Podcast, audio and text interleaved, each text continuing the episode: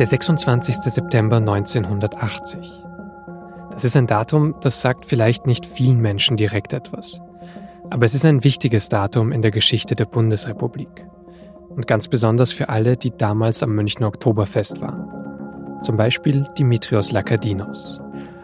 Also, ich habe gesehen einen hellen Lichtblitz und mein erster Gedanke war, da ist irgendwie so eine Hochspannungsleitung von der Straßenbahn auf die Straße gefallen, weil es irgendwie so Funkenflug war. Und mein Körper hat sich angefühlt, als wenn irgendwie irgendein Strom durch den Körper geschossen wäre. Aber ich hatte keinen Knall gehört, sondern nur diesen hellen Lichtblitz Am 26. September 1980, also vor genau 40 Jahren, detoniert am Eingang zum Oktoberfest eine Bombe. Dimitrios Lakadinos und mehr als 200 weitere Menschen werden zum Teil schwer verletzt. 13 sterben. Es ist bis heute das größte Attentat in der Geschichte der Bundesrepublik mit den meisten Opfern, mit den meisten Toten. Aber obwohl schnell ein Täter identifiziert ist, bleiben viele Fragen offen so auch für den Journalisten Ulrich Chaussy und den Anwalt Werner Dietrich. Am Handeln der Ermittlungsbehörden ist mir aufgefallen, da ist ein Täter gebaut worden. Ja, die Mandanten gingen davon aus, dass sozusagen der politische Hintergrund und die politische Motivation von Köhler nicht ausreichend berücksichtigt worden seien. Viele der Fragen sind heute noch offen und viele Fehler, die gemacht wurden, kann man heute noch wiedererkennen, sagt meine Kollegin Annette Ramelsberger. Das, was damals an Fehlern gemacht worden ist, hat sich als Kardinalfehler durch die nächsten 40 Jahre gezogen. Bis zum NSU, bis zu Kassel und dem Lübcke-Mord, bis zum Attentat auf die Synagoge von Halle. Annette ist die SZ-Gerichtsreporterin. Sie beschäftigt sich seit vielen Jahren mit dem Oktoberfest-Attentat, mit seinen Folgen und den aktuellen Entwicklungen zu den Hintergründen der Tat. Und sie spricht mit mir in dieser Folge von das Thema genau darüber. Was ist 1980 also am Oktoberfest passiert und wie kam es zu Zweifeln an den offiziellen Ermittlungsergebnissen? Es ist die erste von zwei Folgen zum Oktoberfest-Attentat, die wir in diesem Kanal senden, ein neues Format, das wir gerne ausprobieren wollen. Ich bin Vincent Vitus Leitgeb und hoffe, dass es Ihnen gefällt. Gleich geht's los. Hallo, liebe Hörerinnen und Hörer von das Thema. Mein Name ist Cornelius Pollmer und ich bin Korrespondent für den Osten Deutschlands bei der SZ. Wir arbeiten inzwischen zu dritt von Leipzig aus und betrachten ein Gebiet, das ganz wertfrei formuliert wieder deutlich interessanter geworden ist in den vergangenen Jahren. Viele Entwicklungen vollziehen sich zuerst im Osten und dann im Rest des Landes. Ich denke da zum Beispiel an neue Koalitionsmodelle in einer kleinteiliger werdenden Parteienlandschaft, aber auch an die Folgen von Landflucht und Überalterung. Der Osten ist ein Labor und es lässt sich viel von ihm lernen, aber er kommt oft leider nur mit seinen Problemen in der Berichterstattung vor. Über die schreiben wir natürlich auch bei der SZ, aber wir wollen auch vom Alltag im Osten erzählen und von dem, was man hier für die Zukunft des ganzen Landes lernen kann. Wenn Sie uns dabei unterstützen wollen, können Sie es am besten mit einem Abo der SZ und Sie können das kostenlos testen unter sz.de-probe. Das Thema. Der Podcast der Süddeutschen Zeitung.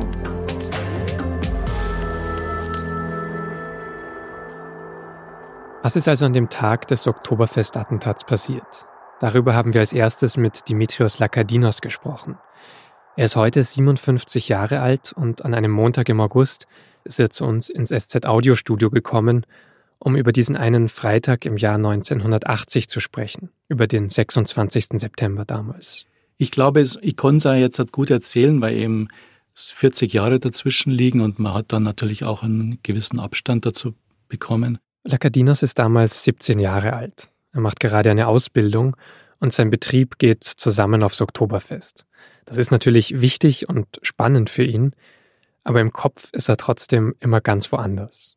Mit 17 Jahren ist man vielleicht anders verliebt als wir jetzt mit 25 oder 30, habe ich so das Gefühl. Es ist so, das unvorstellbar Neue und das schöne Gefühl, das ist einfach unbeschreiblich.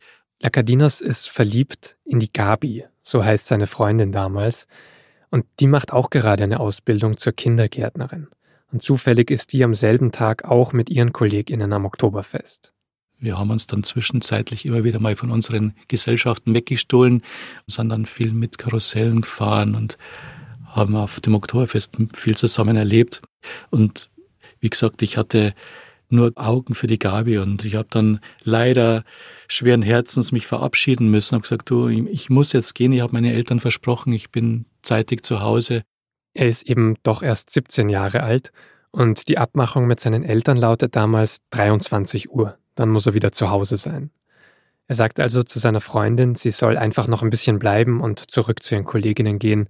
Er muss ja als einziger weg. Sie wollte aber dann unbedingt mich noch zum Eingang begleiten. Ich habe gesagt, ich muss jetzt sowieso ein Taxi nehmen, weil mit der Straßenbahn oder so, das wird mir jetzt alles zu, zu hektisch oder wir haben schon zu viel Zeit zusammen verbummelt. Aber sie wollte unbedingt mich zum Haupteingang begleiten. Ich habe sie versucht, mehrere Male davon abzuhalten und habe es aber dann leider nicht geschafft. Und wir schlenderten dann unbeschwert einfach zu diesem Haupteingang, Hand haltend und umarmt und wie gesagt, wir kommen an dem Haupteingang an und hatten nicht mal Zeit, uns zu verabschieden. Zu dem Zeitpunkt ist es 22.19 Uhr. Das weiß man heute ganz genau. Dann gab es den Lichtblitz. Mein Körper hat sich angefühlt, als wenn irgendwie irgendein Strom durch den Körper geschossen wäre. Aber ich hatte keinen Knall gehört, sondern nur diesen hellen Lichtblitz und das war's dann schon. Und dann kam ich dann zu mir mit mein Kopf, der hing dann an der Bordsteinkante so nach, nach hinten. Und dann kam aber recht rascher junger Mann zu mir und hat meinen Kopf dann gehalten.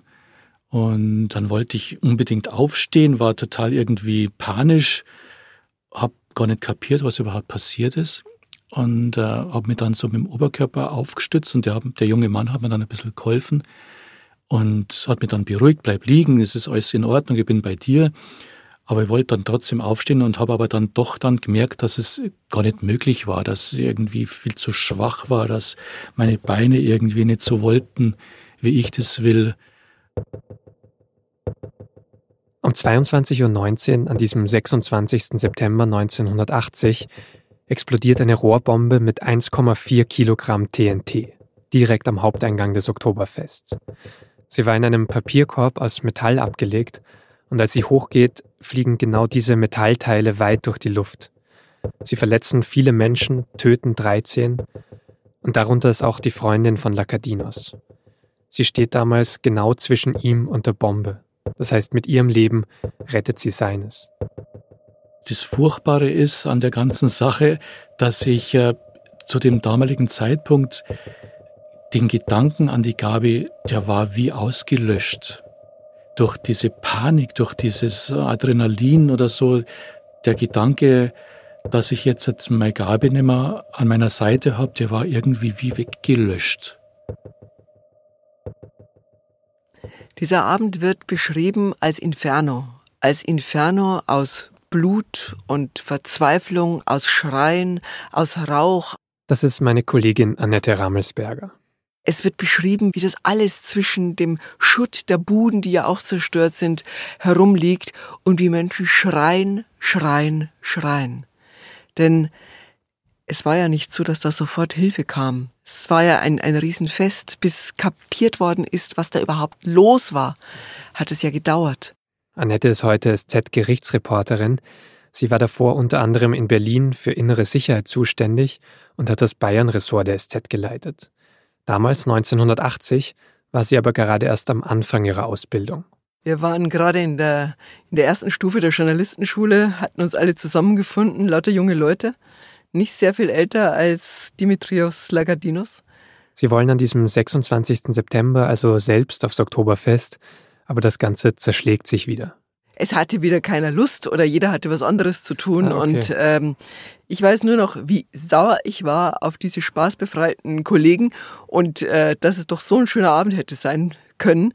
Und ich weiß noch, wie ich wütend meine Tasche gepackt habe, mich in den Zug nach Niederbayern gesetzt habe und zu meinen Eltern gefahren bin. Und am nächsten Morgen wachte ich auf und hörte eine Bombe ist hochgegangen. Annette war also selbst nicht da an dem Abend. Sie hat für mich aber beschrieben, wie sie die Medienberichte damals bei ihren Eltern erlebt hat, was sie damals für Bilder gesehen hat. Dann mussten sich die ganzen äh, Sanitätswagen ja erstmal ihren Weg bahnen durch die Massen, die vom Oktoberfest wegströmen. Und die Menschen schrien. Sie schrien und im Hintergrund wurde trotzdem noch gefeiert dann. Die Festzeltwirte wurden sogar angewiesen, dass sie weiter Bier ausschenken, über das eigentliche Ende des Oktoberfests hinweg, damit die Leute noch länger in den Zelten bleiben, damit keine Panik ausbricht, damit das alles hinausgezögert wird, sodass man dort die Toten bergen konnte und schon mal ein bisschen für Ordnung sorgen. Das war die Befürchtung der Polizei, dass jetzt die Massen in Bewegung geraten, dass plötzlich Tausende von Menschen aus diesen Zelten strömen und die Panik noch viel stärker wird. Man wollte die Leute in den Zelten halten. Es wurde weiter Musik gespielt. Die Festzeltwirte hatten diese Anweisung. Manche Gäste wunderten sich noch, warum es nicht zu Ende geht, aber man trank dann gerne noch ein bisschen. Und so sollte eben sozusagen die, die heiße Phase sollte noch ein bisschen hinausgezögert werden. War das schon klar, wie viele Menschen betroffen sind am Oktoberfesteingang, wo diese Bombe hochgegangen war? Man sah, dass es sehr viele Menschen waren, die dort lagen. Dass äh, insgesamt 13 Menschen gestorben sind, war da noch gar nicht so klar.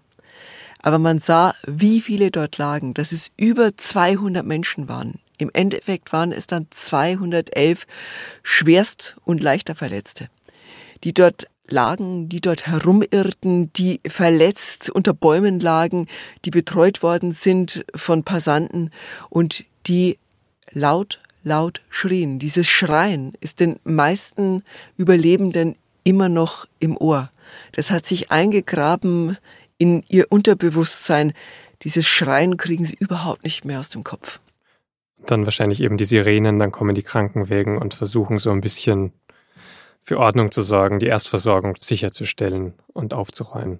Es war so, dass äh, natürlich die ersten Sanitäter und Ärzte dort reingingen und erstmal sichten mussten.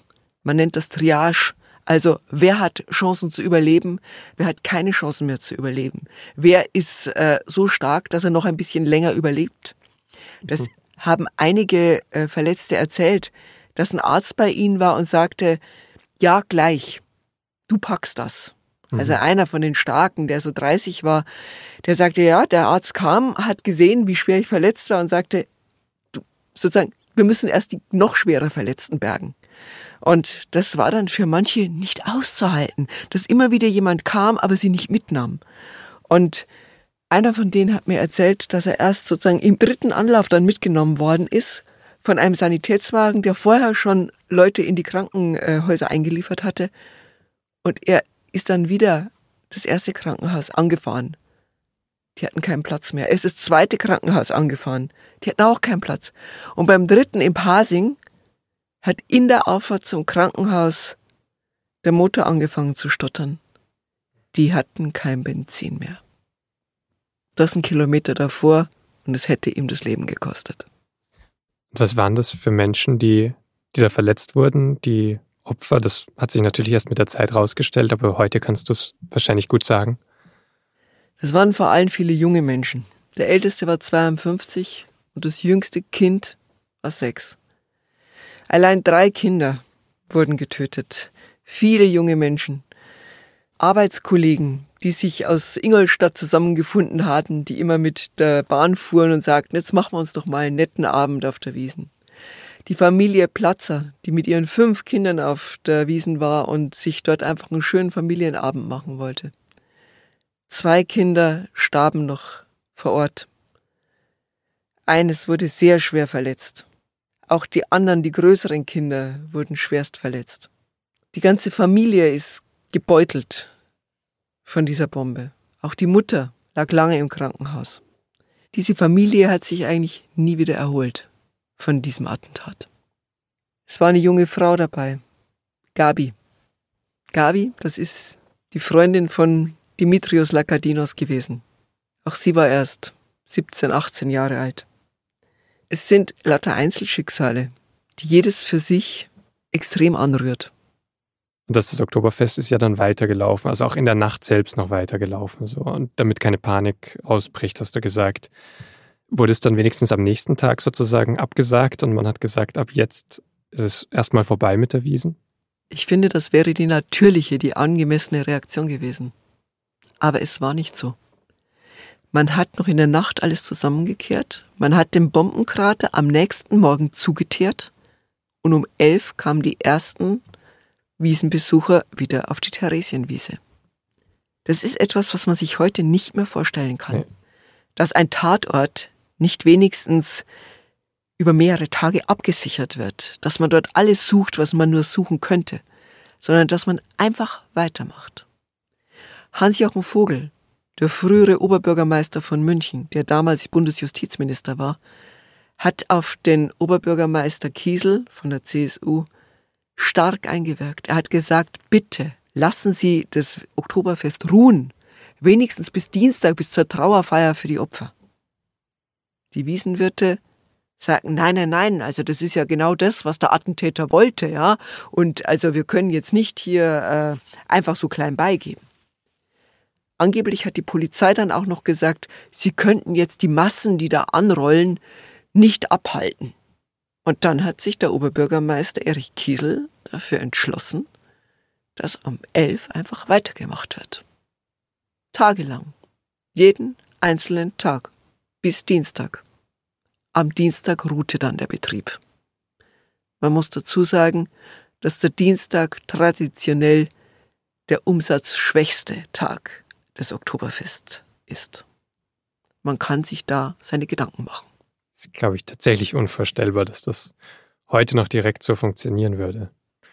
Oder auch, dass Leute hinfahren und feiern dann am nächsten Tag. Die Reporter haben die Besucher sogar gefragt. Und die sagten, ja, ja, warum denn jetzt nicht? Dann könnten wir ja gar nirgendwo mehr hingehen. Und meist sowas kann einem ja überall passieren. Und ja, also, äh, das wäre jetzt noch das Schöne. Also, die gingen da wirklich über den Platz drüber, setzten sich ins Bierzelt und ließen sich's gucken. Ich versuche mir das gerade aus heutiger Perspektive vorzustellen, wenn so ein riesiges Attentat passiert, wie groß der gesellschaftliche Aufschrei auch wäre. Kannst du das auch für damals ein bisschen verorten, auch die Dimension? Also welche Größe hat dieses Attentat auch im Vergleich zu bisher geschehenen, auch damals bis heute sozusagen? Das Erstaunliche an diesem Attentat war das schnelle Entsetzen und das sehr schnelle Vergessen. Man darf nicht vergessen, das war zwei Wochen vor der Bundestagswahl. Die sozialliberale Koalition mit Helmut Schmidt an der Spitze stand gegen den Herausforderer von der Union, der damals Franz Josef Strauß war, der CSU-Vorsitzende. Ministerpräsident von Bayern. Ministerpräsident von Bayern, CSU-Vorsitzender, der große, der starke Mann der Union. Einer, der polarisiert hat. Einer, gegen den Schüler im Wahlkampf Stoppt Strauß Buttons auf dem Kragen hatten und deswegen von der Schule verwiesen wurden. Es war eine extrem polarisierte Zeit. Es war ja die Zeit auch der RAF-Attentate. Also es war eine starke linke Gewalterfahrung in den letzten Jahren vorhanden und dann kam dieses Attentat. Und man konnte ja sofort erkennen, wie Strauß auch reagierte. Er ging sofort auf den damaligen Bundesinnenminister Gerhard Baum los, den FDP-Mann, den liberalen FDP-Mann, und sagte, das ist Verantwortung des Bundesinnenministers. Er hat den Terrorismus verharmlost. Er hat das alles äh, entmoralisiert. Das ist sozusagen der Ausfluss dieser liberalen Politik. Er hat also sofort die moralische Schuld für dieses Attentat nach Bonn geschoben, zur FDP, zur sozialliberalen Koalition. Und Helmut Schmidt hat seinen Innenminister natürlich in Schutz genommen. Und der Regierungssprecher sagte, das sei Verleumdung und Propaganda. Und Baum selbst sagte dann, Strauß missbrauche die Opfer für seinen Wahlkampf. Es war eine extrem polarisierte Situation. Und das Attentat wird auch sofort politisiert sozusagen. Ja. Oder wie schnell passiert das? Also du hast jetzt eben gesagt, sofort. Es war noch am Samstag am Morgen nach der Tat, mhm. da hat Strauß schon Interviews gegeben in der Bildzeitung, in anderen Blättern, im Radio. Es war sofort der Kampf um die Deutungshoheit über dieses Attentat. Es wäre extrem schlecht gewesen für die sozialliberale Koalition, wenn es Linke gewesen wären, die RAF. Aber es war nicht das Muster der RAF. Die RAF hat ja immer sehr zielgerichtet zugeschlagen. Sie hat Wirtschaftsführer angegriffen. Sie hat den Arbeitgeberpräsidenten angegriffen.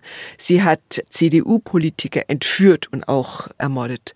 Also es war immer auf die politische und wirtschaftliche Elite. Und es gab immer Bekennerschreiben. Genau, sie hat immer erklärt, glaube ich, warum sie jetzt gerade diese Person angegriffen hat, entführt hat, ermordet ja. hat. Es gab immer den ideologischen Überbau und die RAF hat immer versucht zu erklären, warum diese Gewalt nötig war. Das erklärte zwar nichts und rechtfertigte gar nichts, aber es war dieser Versuch. Bei rechten Attentaten gab es solche Bekennerschreiben nie. Wann steht denn zum ersten Mal ein Name des möglichen Täters im Raum? Am nächsten Morgen um 10.03 Uhr. So schnell. Es ist erstaunlich schnell. Ja. Denn es wurde ja nur ein Torso gefunden mit abgerissenen Armen und schwerst verbrannt, von dem man nicht wusste, wer er ist, mhm. aber von dem man stark annehmen konnte, dass er der Mann ist, der die Bombe in den Händen hielt. Er war derjenige, der am nächsten dran war und deswegen auch die schwersten Verletzungen hatte. Und deswegen gingen die Ermittler aus, dass dieser Mann auch der Bombenleger ist. Und nach dem und nach dessen Identität suchten sie. Die Sicherheitsbehörden brauchen dafür auch nicht lange. Sie finden einen Personalausweis und wissen schnell, dass der junge Mann, den sie suchen, Gundolf Köhler heißt. Köhler, das war ein Geologiestudent aus Donau-Eschlingen, einer kleinen Stadt in Baden-Württemberg. Und so schnell seine Identität gefunden wird, so schnell sind insgesamt die Ermittlungen. Also ich hatte mir vorgestellt, dass zum größten Attentat in der deutschen Geschichte vielleicht über viele Jahre ermittelt wird, damit wirklich alle Spuren akribisch verfolgt werden. Gerade in so einer politisierten Zeit, wie Annette sie beschrieben hat. Aber schon in der SZ am 3. Juni 1981, nur knapp acht Monate nach dem Anschlag, steht die Schlagzeile Polizeiakte Oktoberfestattentat geschlossen. Das Untersuchungsergebnis besagt, wie schon mehrfach berichtet, dass es keine konkreten Hinweise für Komplizen des mutmaßlichen Attentäters Gundolf Köhler gibt. Nach etwas mehr als zwei Jahren, Ende 1982, stellt auch die Bundesanwaltschaft die Ermittlungen zu möglichen Helfern und Mittätern ein. Gundolf Köhler sei ein Einzeltäter, heißt es. Er soll psychisch labil gewesen sein, soll Liebeskummer gehabt und eine wichtige Prüfung nicht geschafft haben. Und dann habe er aus Frust die Bombe gezündet. Dass es Mittäter gibt, heißt es auch da wieder, könne man nicht ausschließen, aber eben nicht bestätigen.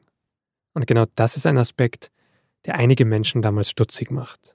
Und da äh, gab es relativ bald äh, sehr frappierende Erkenntnisse, dass er jedenfalls an diesem Tag, an, in diesen Stunden vor dem Anschlag ganz deutlich bezeugt von vielen Zeuginnen und Zeugen Kontakte zu anderen Personen hatte, Begleiter hatte, die auch da an der Theresienwiese sich aufhielten.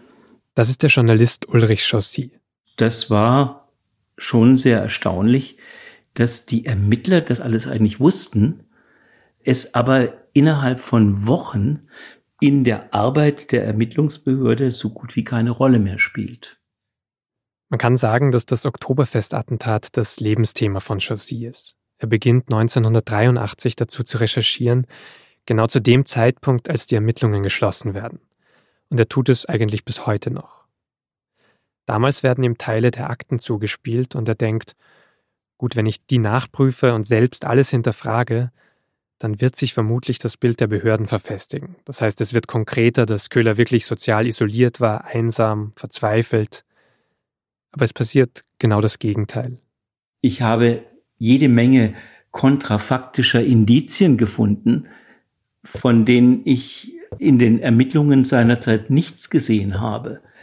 Also nicht zur Kenntnis zu nehmen, dass jemand, der sozial isoliert ist, eine Zeitungsanzeige aufgibt, weil er wieder in einer Band Schlagzeug spielen will, dann findet er Leute, probt mit denen zweimal die Woche bis ganz kurz vor dem Anschlag nicht zur Kenntnis zu nehmen, dass jemand, der keine Zukunftsperspektive hat, die Hälfte seines Ferienjobverdienstes in die Errichtung eines Bausparvertrages steckt, das ist sozusagen schon sehr merkwürdig, was die Professionalität der Ermittler und der Ermittlungen angeht. Und äh, ich muss sagen, dass an diesem Punkt, da kann man genau bezeichnen, damals kippte die Ermittlung. Chassis stößt sehr schnell sogar auf Zeugenaussagen, die deutliche Hinweise geben, dass Gundolf Köhler nicht einmal am Tag des Attentats alleine war. Das prominenteste Beispiel war der Zeuge Frank Lauterjung. Der hat Gundolf Köhler, den er ja nicht kannte, genauestens beobachtet, weil ihm dieser junge Mann so gut gefiel. Mhm. Er nannte ihn ja auch den Wuschelkopf. Er wäre gerne mit ihm in Kontakt gekommen und daran hinderte ihn, dass Köhler sich im intensiven Gespräch mit zwei anderen jungen Männern befunden hat. Lauter Jung wartet wohl so 15 bis 20 Minuten und beobachtet Köhler weiter. Er hofft immer noch auf diesen einen Moment, in dem er ihn alleine ansprechen kann. Und obwohl er sich nicht ergibt, ist Lauter Jung trotzdem damit eine der zentralen Figuren am Tatort, weil niemand sonst Köhler so gut beobachtet hat. Und dessen Aussagen über die Kleidung, über das Aussehen, aber auch über diese prall gefüllte Plastiktüte mit einem zylindrischen, schweren Gegenstand in dieser Tüte haben sich ja als so präzise erwiesen, dass die Ermittler in den ersten Wochen nach dem Anschlag ganz und gar davon ausgingen, dass er der wichtigste und der korrekteste Zeuge ist, der für das Anschlagsgeschehen überhaupt zur Verfügung steht. Jossi recherchiert selbst aufwendig nach Lauterjung, muss aber feststellen, dass der schon wenige Jahre nach dem Oktoberfestattentat gestorben ist, mit 38 Jahren an einem Herzversagen. Chaussy bleiben damit nur mehrere Verhörprotokolle von Lauterjung. Der musste ja mehrmals aussagen, aber gerade das Protokoll des letzten Verhörs, wenige Wochen nach dem Attentat, liest sich für Chaussy anders als die bisherigen. Das Interessante ist es, wenn man dieses Verhörprotokoll liest, äh, ist schon die Suggestivität der Fragen ganz erstaunlich. Es wird also sozusagen ein Verhör durchgeführt, um eine Aussage, die bislang dazu verpflichtet, nach weiteren Beteiligten des Anschlages zu suchen, um sich sozusagen dieser Verpflichtung zu entledigen. Was nicht passend ist, wird passend gemacht. Die Beamten stellen laut Chaussy eine Menge an Suggestivfragen. Sie bringen Lauterjung dazu einzuschränken, verunsichern ihn in diesem Verhör und am Ende ist der frühere Kronzeuge, der von möglichen Mittätern erzählt hat, gar nicht mehr so wichtig oder gar nicht mehr so zuverlässig. Und es gibt noch eine zweite Episode, die sehr ähnlich ist. Aus Donau-Eschlingen, Köhlers Heimatort. Denn dort sagen zwei Freunde von Köhler aus über das, was sie zu dritt im Sommer 1980, dem Sommer vor dem Attentat, dem Sommer der umkämpften Bundestagswahl gemacht haben. Wir müssen uns so vorstellen. Drei Freunde fahren in diesen Sommerwochen des Jahres 1980, weil sie auch ein bisschen politisch interessiert sind, zu Wahlkampfkundgebungen. Mhm. Die jungen Männer fahren durch die Gegend und politisieren. Die Ermittler wollen also wissen, über was haben die drei auf diesen Fahrten gesprochen. Und sie bekommen von einem Freund eine wirklich erstaunliche Aussage. Der sagt, wir haben über die Beeinflussung, die mögliche Beeinflussung des Bundestagswahlkampfes gesprochen und insbesondere Gundolf erwog den Gedanken, inwiefern man mit einem Bombenanschlag eine Verunsicherung der Bevölkerung herbeiführen könne und die Chancen kleiner radikaler Parteien und er hat wohl auch von der NPD gesprochen, dadurch verbessern könne. Dass man sozusagen den Großen, den Mächtigen vorführt, sie haben den Staat nicht im Griff. Und Gundolf Kühler soll nach Aussagen dieses Zeugen auch gesagt haben, das ist eine Geschichte, die kann man nicht alleine unternehmen.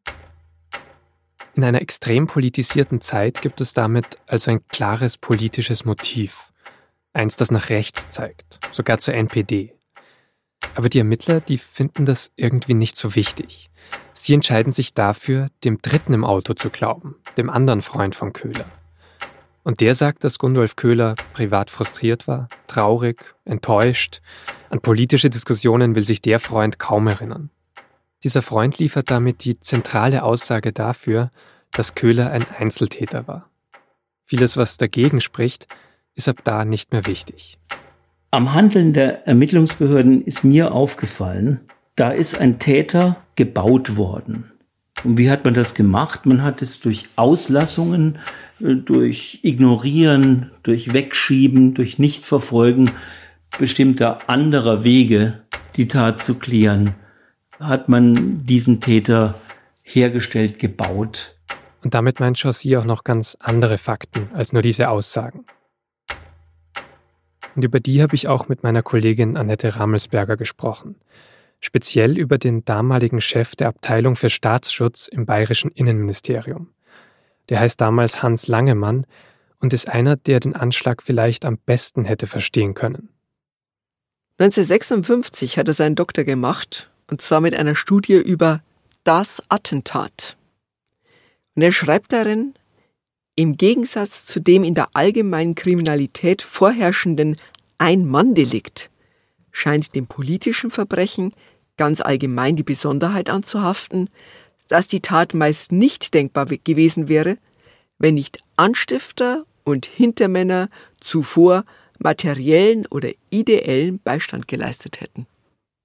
Also, da sitzt der Staatsschutzchef und sagt, ein Attentäter in einer solchen Dimension kann nicht allein gehandelt haben. Da muss es Hintermänner geben, da muss es zumindest ideelle Beihilfe gegeben haben. Und Hans Langemann wird tatsächlich auch sehr schnell aktiv nach dem Oktoberfest-Attentat, gleich als Gundolf Köhler über seinen Personalausweis identifiziert worden ist. Am Morgen danach hat der Staatsschutzchef im bayerischen Innenministerium, Herr Langemann, diesen Namen aus dem Personalausweis in die sehr neue Datei gegeben, die NADIS hieß, das nachrichtendienstliche Informationssystem der Verfassungsschützer in Deutschland. Mhm. Und es gab sofort einen Treffer. NADIS spuckte aus, Gundolf Köhler, Sympathisant der rechtsextremistischen Wehrsportgruppe Hoffmann. Er war 1976 und 77 auf zwei Wehrsportübungen dieser Gruppe und er hatte sich in einem Brief an den Leiter der Wehrsportgruppe, Karl-Heinz Hoffmann, gewandt und erklärt, er würde gerne eine Ortsgruppe, eine sozusagen Kontaktstelle in Donaueschingen aufmachen, wo er herkam. Wer ist diese Wehrsportgruppe Hoffmann? Könntest du das noch einmal ganz kurz erklären? Die Wehrsportgruppe Hoffmann wurde von einem Mann aus Franken gegründet, Karl-Heinz Hoffmann gelernter Werbegrafiker. Er scharte sehr viele junge Männer um sich und versprach ihnen Kameradschaft, sportliche Ertüchtigung, Abenteuer, Natur. Und er ging mit ihnen in Frankenswälder und betrieb eine Art paramilitärische Ausbildung. Also die hatten alle Uniformen an, die hatten Waffen dabei, sie lernten mit Waffen zu robben durch die Wälder, sich ganz leise zu verhalten, kein Geräusch zu machen, so als wenn sie immer hinter den Linien operieren würden. Und er hat in ihnen eine Art Kampfgeist geweckt, indem er sie antreten ließ und sehr militärisch zackig dann fragte, wer sind wir? Hm. Und sie antworteten im Chor, Grenadiere Europas.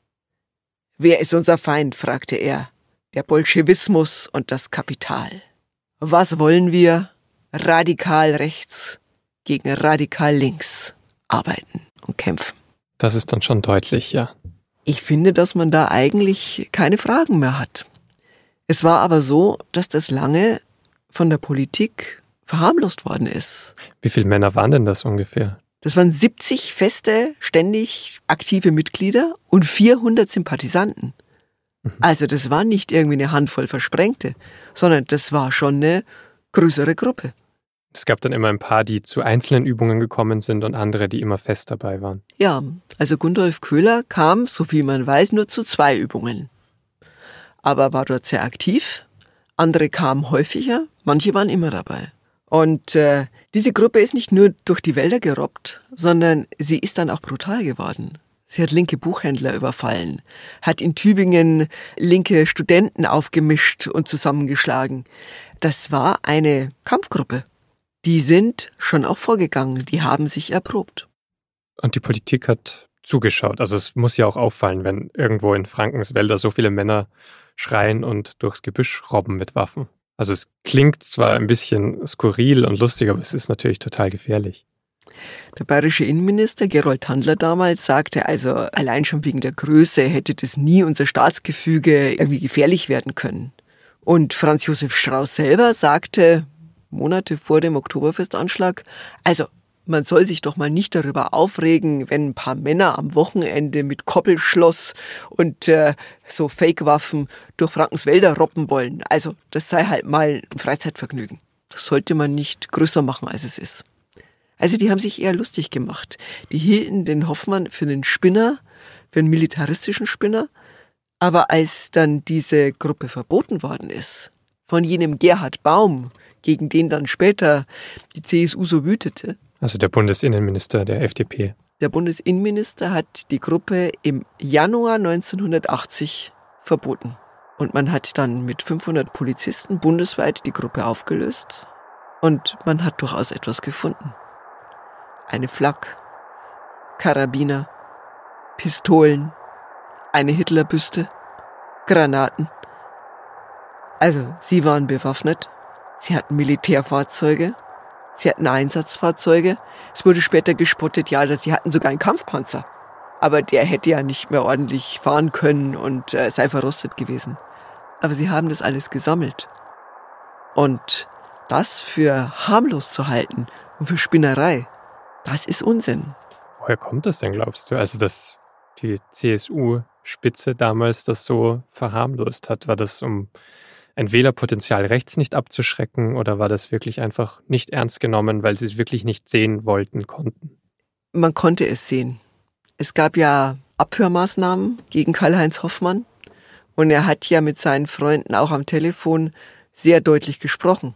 Er sagte zum Beispiel, ich tue heute nichts anderes als das, was ich denke, was Hitler getan hätte. Also, wes Geistes Kinder ist, da brauchte man sich wirklich keine Gedanken mehr machen. Das war schon sehr deutlich. Aber die CSU war damals wirklich noch in den Zeiten des Kalten Krieges verhaftet. Man darf ja nicht vergessen, es gab noch den eisernen Vorhang, es gab auf der einen Seite den Warschauer Block, auf der anderen Seite die NATO. Deutschland und auch Bayern befanden sich direkt an der Nahtstelle des größten äh, weltweiten Konflikts dieser Zeit.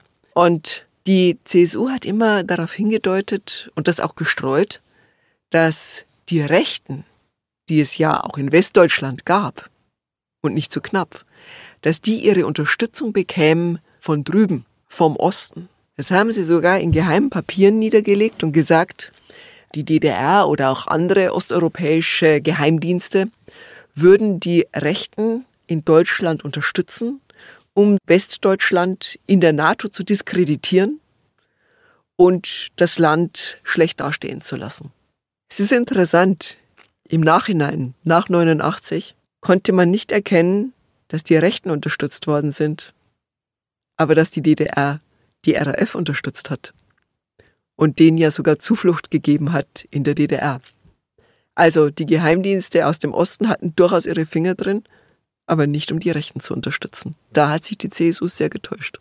Das war dann so die Begründung, dass man gesagt hat, man muss nicht so genau hinschauen, man macht sie dann größer, als sie sind und spielt damit den Geheimdiensten in der DDR in die Hände. Das ist ja eine Argumentation, die sich äh, über die Jahrzehnte gehalten hat. Man soll solche Spinner nicht größer machen, als sie sind. Man soll sie nicht hochschreiben, nicht hochreden. Die sollen doch da mal auf ihrem Schloss äh, im Franken bleiben und in den Wäldern spielen. Fällt doch dann keinen auf. Das hat man später auch gesagt. Als ich in den 90ern viel geschrieben habe über die Rechtsradikalen, die sich in den neuen Ländern zusammenfinden und immer stärker werden. Da hieß es dann auch, müssen wir das so groß bringen? Schreiben wir die dann nicht hoch? Nehmen wir die nicht ernster, als sie sind? Also das ist eine Verhaltensweise, die auch jetzt noch da ist. Machen wir den Attentäter von Hanau nicht größer, als er ist? War er nicht vielleicht doch ein Spinner? Ist die rechte Gefahr nicht viel kleiner als die linke Gefahr? Dieses Rechts-Links gleichsetzen gibt es heute immer noch und damals hat es begonnen. Vor allem auch damals gab es schon die Taten, die darauf hingedeutet haben, dass das nicht nur einfach Gedankenspiele sind, die Rechten. Also du hast jetzt auch schon gesagt, Angriffe auf Buchläden oder auf Studierende in Tübingen zum Beispiel. Also die haben ja gezeigt, wie gewaltbereit sie sind. Und später hat es sich fortgesetzt. Es wurden dann ein paar Monate nach dem Oktoberfestanschlag in Erlangen zwei Menschen ermordet. Der Verleger Schlomo Levin und seine Lebensgefährtin Frieda Pöschke. Beide mit Kopfschuss. Am Tatort wurde eine Sonnenbrille gefunden. Es war die Sonnenbrille der Lebensgefährtin von Karl-Heinz Hoffmann. Aber angeblich hatte die Vesper-Gruppe damit nichts zu tun. Obwohl sich später einer der Wehrsportgruppenmänner brüstete, dass er es war. Wurde das aufgeklärt? Diese Tat wurde nie wirklich aufgeklärt. Der, der sich äh, gebrüstet hat, ist dann später selbst umgekommen. Es ist so vieles nicht aufgeklärt worden. Hm. Man hat es hingenommen, da war eben mal was. Und ich glaube, dass das ein Versäumnis ist, das sich durch die ganzen Jahre gezogen hat. Dass man das nicht wirklich ernst genommen hat, dass man die Strukturen nicht erkannt hat, dass man die Hintermänner nicht sehen wollte und dass man es alles klein heruntergedimmt hat. Und wie war dann in dieser Wehrsportgruppe, wenn wir nochmal zurückkommen, die Rolle von Gundolf Köhler? Gundolf Köhler war zweimal dabei, also es muss ihm gefallen haben. Er hat bei diesen Wehrsportübungen teilgenommen und er galt als jemand, der besonders radikal ist. Karl-Heinz Hoffmann selber hat mal gesagt, der Junge hatte eine Handgranate dabei und wollte mit der werfen. Gundolf Köhler war jemand, der es ernst meinte. Und sie haben das auch sehr genau bemerkt. Das heißt, auch der Staatsschutzchef Hans Langemann hat das bemerkt. Das hast du ja auch schon gesagt. Also direkt an dem, am Tag nach dem Oktoberfestattentat sieht er das alles vor sich liegen, aber agiert trotzdem nicht danach. Er hat es schon eingespeist. Die Frage ist, wie ernst das alles genommen worden ist. Karl-Heinz Langemann ist ja eine sehr schillernde Figur. Damals war er noch in hohen Ehren, war der Staatsschutzchef, also derjenige, der für alle politisch motivierten Straftaten zuständig war. Er war eine hohe Nummer im Innenministerium und er hatte gute Verbindungen zum Bundesverfassungsschutz und auch zum BND. Er kam vom BND, er hatte dort vorher Agenten geführt, er war weltweit unterwegs und man muss äh, wohl sehen, dass ihm die kleine Welt im bayerischen Innenministerium nicht groß genug war. Deswegen pflegte er viele Kontakte, vor allem zu Journalisten, und wollte auch ein Buch schreiben, wo er mal seine ganzen Erlebnisse niederschrieb. Das hat ihm später den Kopf gekostet, nicht seine Einschätzung des Oktoberfestattentats. Damals war er noch sehr nützlich für die Politik denn er gab eine eidesstattliche Versicherung ab, dass der Innenminister die Wersper-Gruppe Hoffmann auch verbieten wollte. Also er hat schon agiert. Ja, nur dann, wie ging es dann weiter? Plötzlich war diese ganze Spur zur Wersper-Gruppe Hoffmann nicht mehr so wichtig. Man hat bei diesen Leuten, die man festgenommen hatte, sechs Festnahmen gab es da. Karl-Heinz Hoffmann war nicht dabei. Und die hatten alle angeblich ein Alibi. Sehr schnell ist das als tote Spur weggelegt worden. Schon ein paar Wochen später war von der Wehrsportgruppe Hoffmann keine große Rede mehr. Glaubst du, das lag dann eben daran, dass sich die Politiker am Tatabend und am Tag darauf so schnell festgelegt haben, dass dann einfach diese These, da ist jemand verzweifelt, psychisch labil, das hat sich dann für die besser angehört einfach oder es war für sie man konnte das Gesicht eher wahren. Ich glaube nicht, dass Auslöser und Wirkung so klar sind. Aber natürlich weiß auch ein LKA, wer der Chef ist. Und der Chef ist der bayerische CSU-Innenminister Gerold Handler gewesen, der seine Meinung immer sehr klar durchgesetzt hat, auch später noch. Und natürlich ist es einfacher zu sagen, wir haben hier einen labilen Täter, wo ja auch vieles dafür spricht. Und die andere Idee mit der Wehrspargruppe Hoffmann, das haben wir jetzt überprüft und die haben alle Alibis.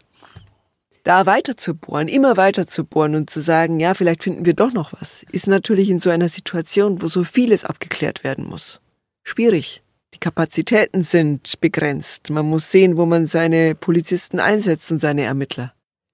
Am Ende geht die Soko Theresienwiese davon aus, dass es sich um einen Einzeltäter handelte, der keine Hintermänner hatte, der keine Hilfe hatte, der nur aus persönlicher Enttäuschung, aus psychischer Labilität und aus Verzweiflung über sein Durchfallen durch die Prüfung und aus Liebeskummer zu diesem Mittel gegriffen hat und aus allgemeinem Welthass eine Bombe gelegt hat. Ganz alleine. Ganz alleine, ohne irgendeinen politischen Hintergrund und ohne ein politisches Ziel. Zwei Wochen vor der Bundestagswahl. Wir haben auch schon über die Dimension gesprochen des Attentats vorhin. Also es waren unglaublich viele Menschen verletzt, mehr als 213 sind gestorben. Wenn sich das jetzt alles so bewahrheitet, die Spuren, die nach rechts deuten, dann wäre das ja auch das größte rechte Attentat in der Geschichte der Bundesrepublik. Es ist bis zum heutigen Tag das größte Attentat in der Geschichte der Bundesrepublik. Mit den meisten Opfern, mit den meisten Toten. Und es ist auf jeden Fall das größte rechtsradikale Attentat.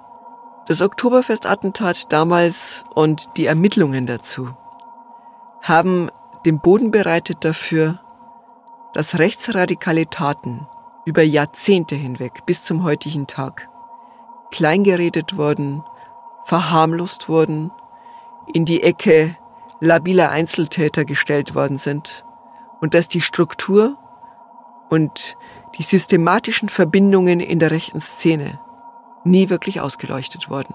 Das, was damals an Fehlern gemacht worden ist, hat sich als Kardinalfehler durch die nächsten 40 Jahre gezogen. Bis zum NSU, bis zu Kassel und dem Lübcke-Mord, bis zum Attentat auf die Synagoge von Halle.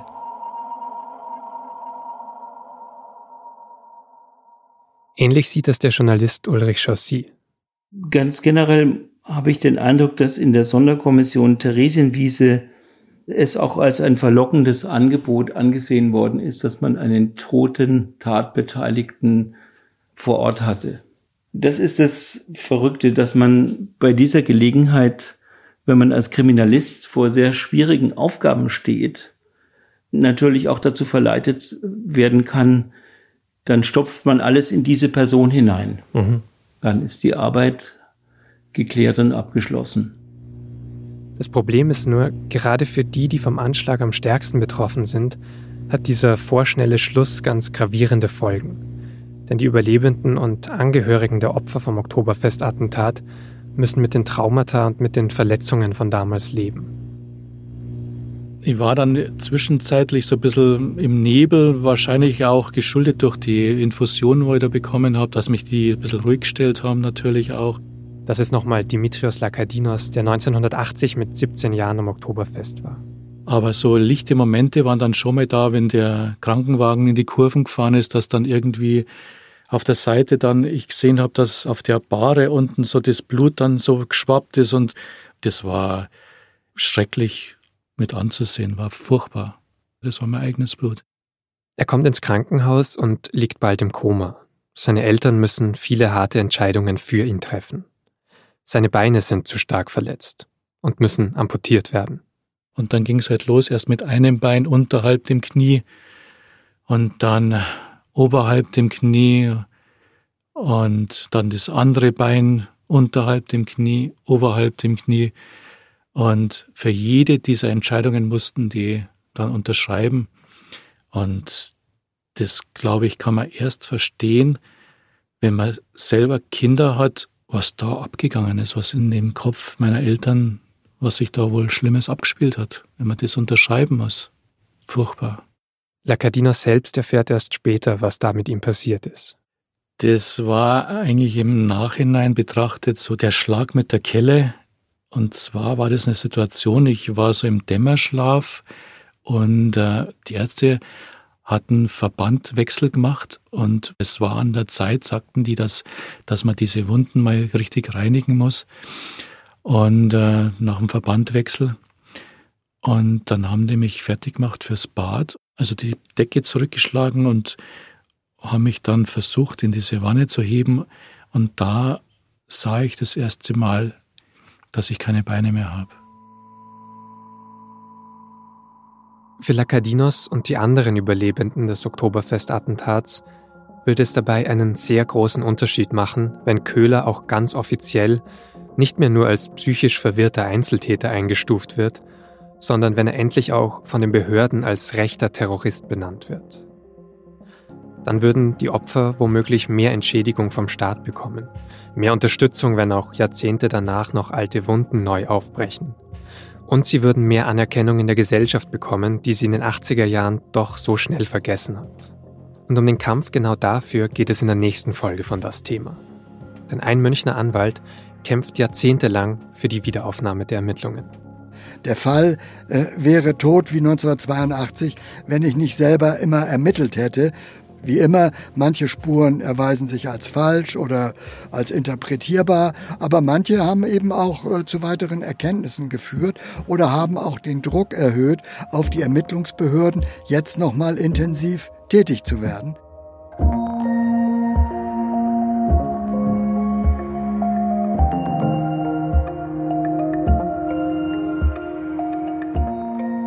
Das war das Thema für diese Woche. Unser Podcast wird produziert von Laura Terberl und mir, Vincent Vitus Leitgeb. An dieser Folge hat Julia Ongiat mitgearbeitet. Zusätzliches Sounddesign kam diesmal von Bonnie Stoev. Ich würde mich freuen, wenn Sie auch Teil 2 dieser Doppelfolge zum Oktoberfest-Attentat hören würden. Die erscheint am 23. September. Bis dahin freue ich mich auch über Feedback, Anregungen oder Kritik. Am besten per Mail an podcast.sz.de. Danke fürs Zuhören und bis zum nächsten Mal.